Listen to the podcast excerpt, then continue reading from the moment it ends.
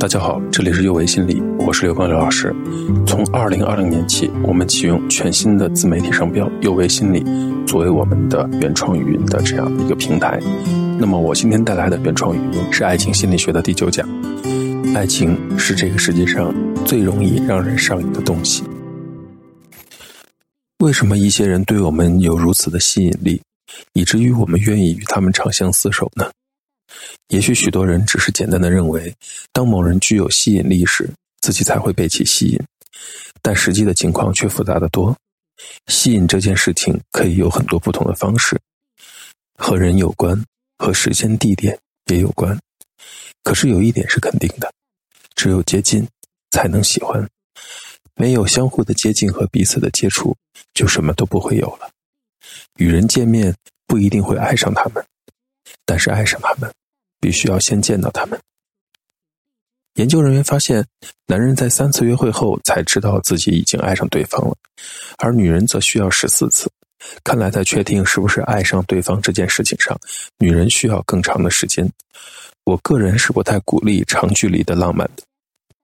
陷入爱河的人可能会相信，由于他们的情感基础已经非常的令人满意了，暂时分开一段时间也不会影响他们的浪漫感情。实际上，男女之间的物理距离太大了，有可能会导致心理距离上的疏远。可以说，距离是爱情的头号敌人。距离有可能不会产生美。有研究显示，两地分居的情侣最终结婚的比率很低。不论是近在身边的温暖，还是长距离的浪漫，一旦你觉得需要让这段关系更近一些。就需要思考一些新的问题了，例如要不要发生亲密的肢体接触？毕竟这个时候出现在你生命中的这个人看起来很好、很优秀，令人无限的向往。当我们陷入爱情中，吸引荷尔蒙会介入，血清素会让我们觉得很幸福，去甲肾上腺素是肾上腺素的一种，会让我们的心跳加速，多巴胺会产生一种目标驱动的必须和对方在一起的吸引作用，后两种荷尔蒙会像鸡尾酒一样强化兴奋感和注意力，为我们提供能量。降低我们的食欲，让我们沉迷。即使看到自己爱人的照片，也会在功能性核磁共振成像扫描中点亮我们大脑中的多巴胺受体。男性更比女性更容易受此影响，男性的爱比女性来得快，去得也快。这句老话也许是有生物学依据的。许多爱情都是从欲望开始的。我们以色眯眯的眼神看着自己的爱人，是因为对方与我们真的合拍，与我们一起欢笑，一起流泪。最终，我们同样爱上对方的身体和内心。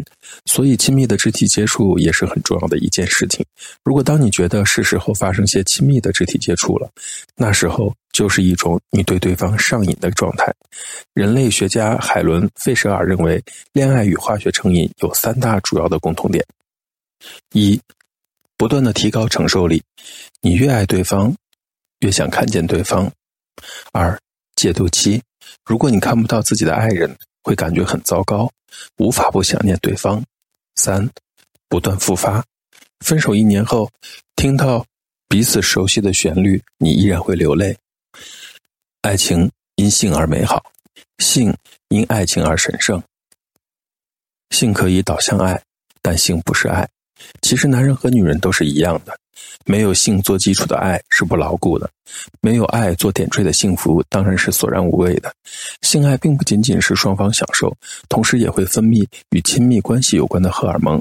一旦你与某人发生性关系，尤其是当双方都很享受时，你会发现自己的感觉发生了意想不到的变化。性高潮中会分泌。后叶催产素也是所谓的拥抱荷尔蒙，这种化学物质能够让我们陷入爱情。如果双方合适的话，这非常的好。这并不意味着你必须和某个自己不确定的人发生性关系，这只能说明在发生性关系后，可能对某人的感觉会更热烈。但这的确意味着，如果你的约会对象并不适合你，那么需要当心了。比如说，对方可能很性感，与对方发生性关系就会让你无法摆脱对方。当然，这种无法摆脱是心理上的，因为荷尔蒙会继续蒙蔽我们的感情和判断。因此，不要自设陷阱，让自己将来心碎。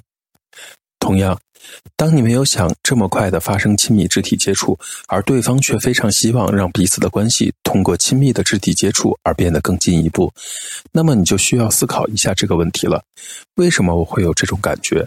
自己确定不想和这个人再继续下去了吗？或者我是喜欢对方，只是觉得人生中发生这么多改变太快了，不知道该怎么办的时候，问问自己的内心，自己的心不会骗你。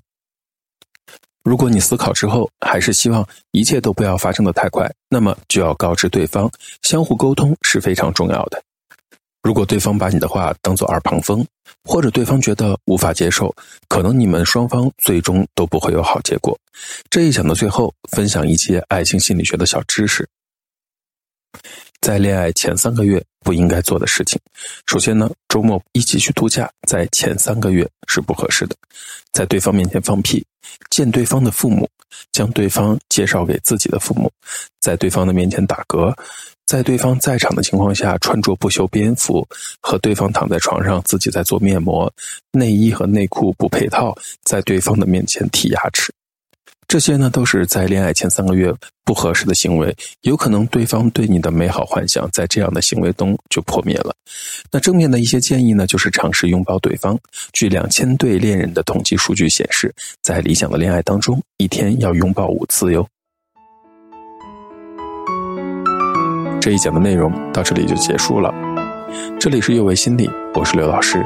虽然我们只是心理学界的一棵小树苗，但是我们努力做到我们的最好，用真诚的态度、客观专业的方式，向每一个愿意关注我们的人分享一切你想知道而我们又恰好了解的心理学知识。